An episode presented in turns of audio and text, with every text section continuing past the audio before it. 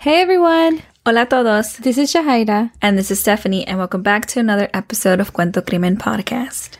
Hoy vamos a hablar del caso de Etzli Cortez Trujillo, a case that has not been heard of, sadly. Um, and so we wanted to bring it on here, and we are trying our best to spread the word and spread awareness. Mm-hmm. Um, we like came across this case, and we did, you know, a lot of the research, and then in our research, we actually realized that, um, you know, this case is a family member of our, one of our friends who, Yeah. um, Stephanie Cortez, which is also a podcaster. And so we really wanted to like help her out and try to spread the word and just kind of get a little bit more attention for, um, this case. So we ask you all to share this case, um, because this is a case that is like affecting one of our friends and her family. So And I think it's just also a reminder that all these cases we talk about, these are real life people with families who are worried, who have gone through all this trauma, this grief. And so it's just like a way to kind of, I don't know, just remind us, you know, that this isn't just true crime. It's like, this is actually happening in the real life, you know? Mhm. And to find more updates about this case, um, you can find them on Instagram, which is at find as now. Okay, so como siempre, antes de empezar el caso, we again would like to give you all a heads up. We will be talking about sensitive topics, entonces queremos darles una advertencia porque vamos a hablar de temas sensibles. And again, queremos decir que hablamos de estos casos con todo respeto a las familias y víctimas. And again, we just really want to push this case out and get the word out. So, mm-hmm. all right, let's begin.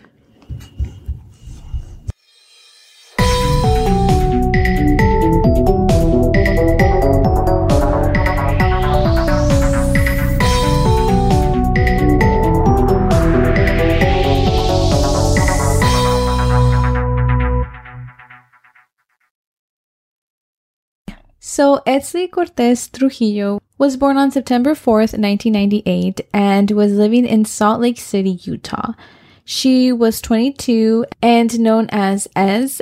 She identified as non binary and uses they, she pronouns. She was last seen wearing a white t-shirt and black pajama pants. Ez is Hispanic, about 5 feet and 11 inches tall, and is about 150 to 170 pounds with a medium build. She also has brown eyes and brown hair that was recently cut in, you know, like the buzz cut hairstyle.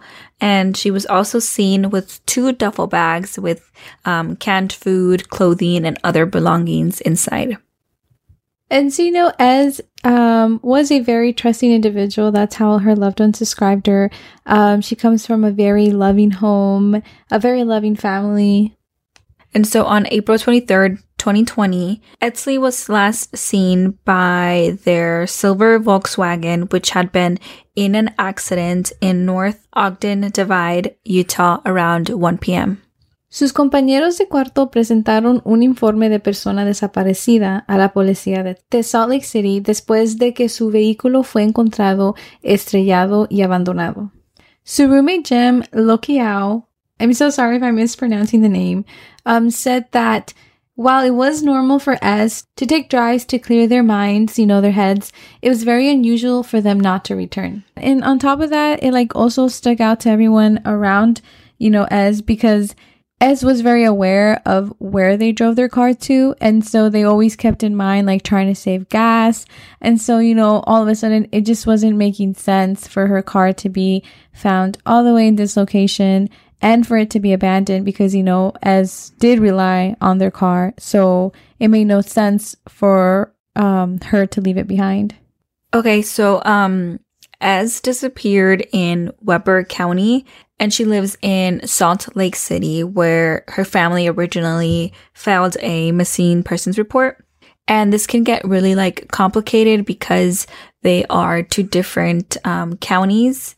So yeah, I just want to state that, you know, there is this challenge for law enforcement, but like nothing too crazy that they can't, um, you know, work around. Yeah, it's just kind of like bringing two divisions together type of thing, right? And trying to just like be cohesive with each Mhm. other.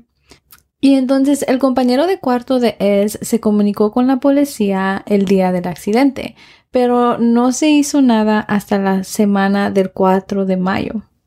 That's a big gap. Too many days. Yeah. Like that gap should not exist.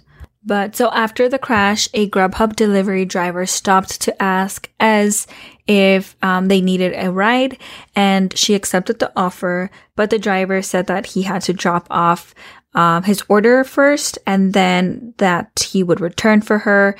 But when he did return, she was gone, and they did call 911 to report um, the abandoned car and the interaction as well. As his sister, Stephanie Cortez, um, said it was weird for her sister to take long drives and to abandon their car. And so maybe this ride in particular was just a very specifically long drive than what she would usually go for. Um, and so that made Stephanie believe that something was wrong. The Weber Police Department initially filed the car crash report and then handed the case over to the Salt Lake City Police Department, which again goes back to the whole situation of like she went missing in this county, but she is originally from this other county. Yeah. And so after the quote unquote, the required 48 hours that need to pass, which is false, you Yeah, know? you don't have to wait 48 hours. Mhm. And, and it's crazy because like they are probably so persistent that, oh, tienes que esperar 48 horas. And if you say, oh no, like I want to file it now, they're going to like come back at you saying like, no, no, no, like, yes, you have, You to, wait, yeah. 48 You're an hours. adult, you gotta wait. Mhm. Yeah. So it's just like so hard, you know, it, it's very like frustrating. Yeah. But when those 48 hours passed for Ez, um, she was officially considered a missing person and they filed a report and were told that, that no detective could be assigned to the case until the weekend was over. It's not like a regular job. Yeah. You know what I mean? Like it's Yeah. not, you don't clock out and clock in for crime. Mm-hmm. You know what I mean? Like if there's, right? Policemen work in the weekends. Yes, they do. Work So- holidays as well. Exactly, right? Because there's danger every single day. Entonces, it makes no sense for them to be asked, oh, espérate que el fin de semana se acabe. Yeah, that's. Um, I don't know. Is this like a weekend that was a holiday or something? Um, I'm assuming maybe they're like low on you know personnel, but like still no excuse. Yeah. And actually, even during holidays, I think they have to have more people on duty because everyone's off. Right? It kind of increases. Yeah. I don't know. it's, but that's, I don't know. I feel like that was not something that they should have waited for. You know yeah, I mean? I, I 100% agree. Otra vez, like they're just wasting time.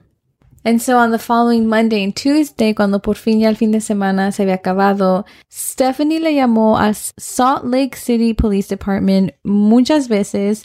And when she called the Weber PD on Tuesday, she said that they were unaware that the Salt Lake City Police Department had opened up a missing person case. So again, we can already start to see the discommunication between the two counties. that yeah, that's like super frustrating because if it might have felt like um there's no progress because there's like office work that you know miscommunication office work and I think Yeah. that's so frustrating because you need to be out there looking right Yeah.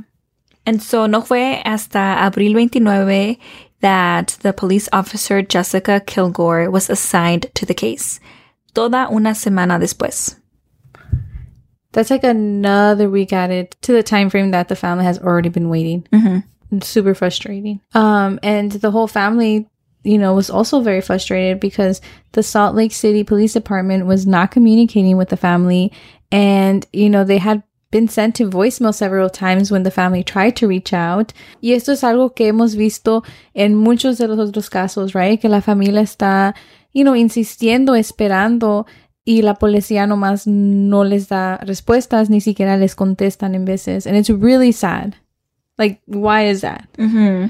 Um, it just makes no no sense for them not to answer the calls of an investigation. yeah at all like being sent to voicemail Yeah. Like- While you're waiting. Yeah, while your like loved one is missing.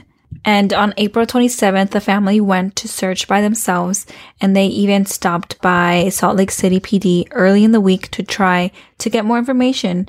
Um, but they were met with unhelpful Salt Lake City Police Department workers. Um, Stephanie says, and we quote, they were very rude and very sarcastic and like they didn't care. And I was just a mad person, you know, bothering them. And it's really sad, like, to feel that you're not being heard. Yeah. And you should not feel like you're bothering someone. Yeah. That's what they're there for. Exactly. And so Stephanie felt that the case was not being taken serious um, because Ez is Hispanic and she's part of the LGBTQ plus community. Family was informed on April 30th that the missing person case was sent to Weber County, where Detective Walker took over the case.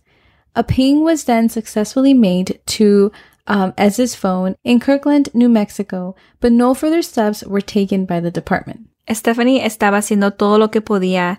Estaba enviando uh, por correo electrónico el folleto de la imagen de persona desaparecida de, um, de Ez um, a hospitales, comisarias, refugios, esperando que alguien viera algo, que alguien respondiera, cualquier pista. Yeah.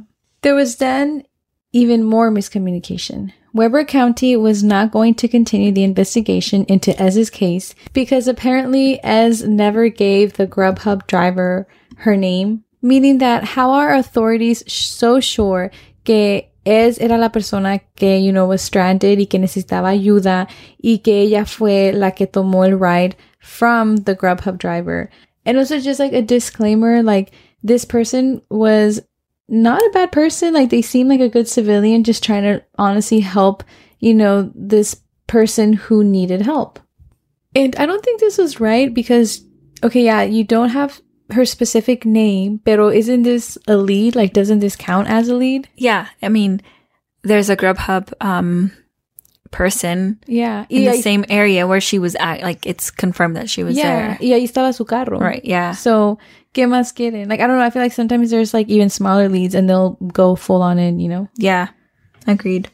Pero luego la hermana Stephanie said that Walker showed the driver a picture of Ez, and the driver confirmed that in fa- like confirmed that it was as like the person that the driver saw was as And so then the case was returned back to the Salt Lake City Police Department, which went to Detective Kilgore, uh, who then began her investigation um, the week of May 3rd. So a lot of back and forth. Forths, yeah.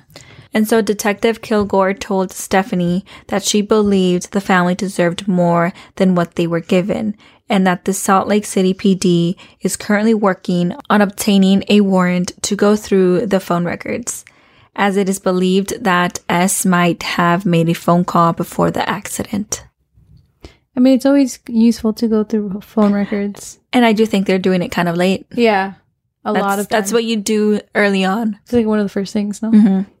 La familia sí hizo entrevistas con Univision News Station y también trabajó con el Consulado de México um, because they have dual citizenship. Stephanie dice que ella no cree que las autoridades hubieran tomado esas acciones sin que la familia y, um, you know, the Hispanic TV stations les pusiera este pressure. Yeah.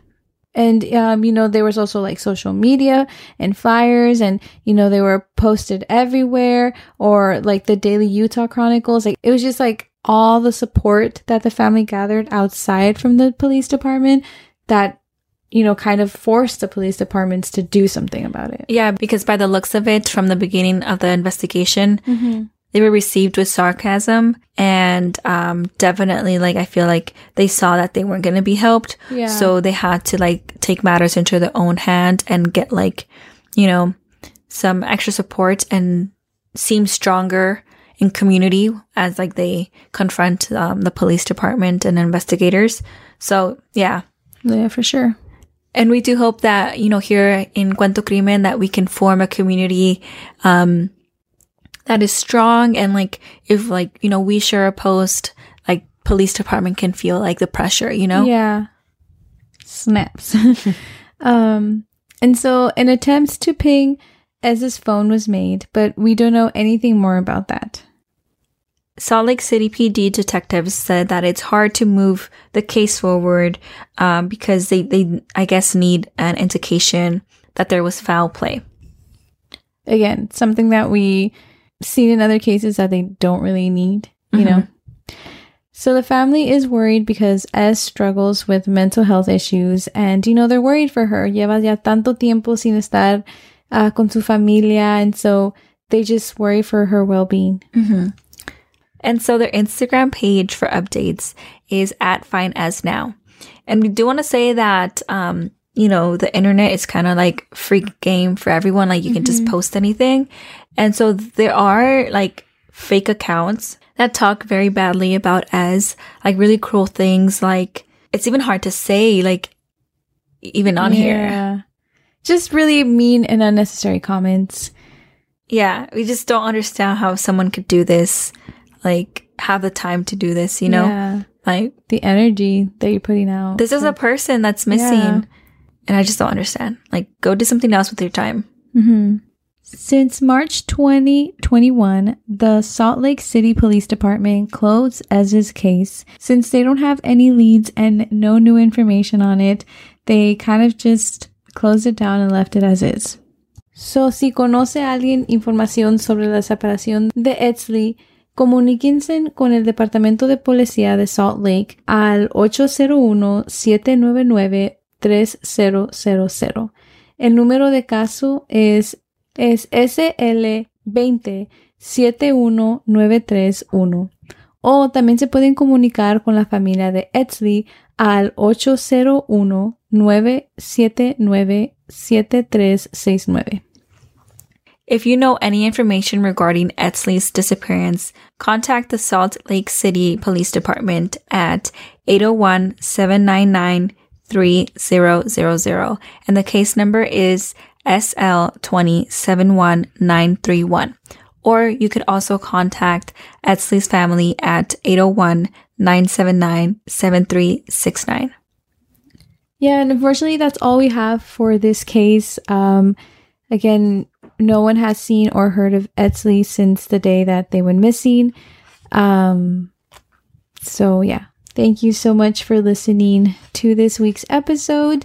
And again, just a reminder if you have any requests or if you also have a case that, you know, is personal to you and you would like for us to share it on this platform, please feel free to DM us on Instagram, which is just at Cuento Crimen Podcast, or on Twitter, which is just at Cuento Crimen Pod. Uh, we're always on there. um, and yeah, any anything else stuff before we wrap it up? Oh, um, just um, if y'all, you know, would like to leave us a review on Apple Podcast, that'd be really great. It does help the show grow, and we, you know, really do appreciate that. Yeah. Um, I think that's all right. That's all. all right. We will see you all next week.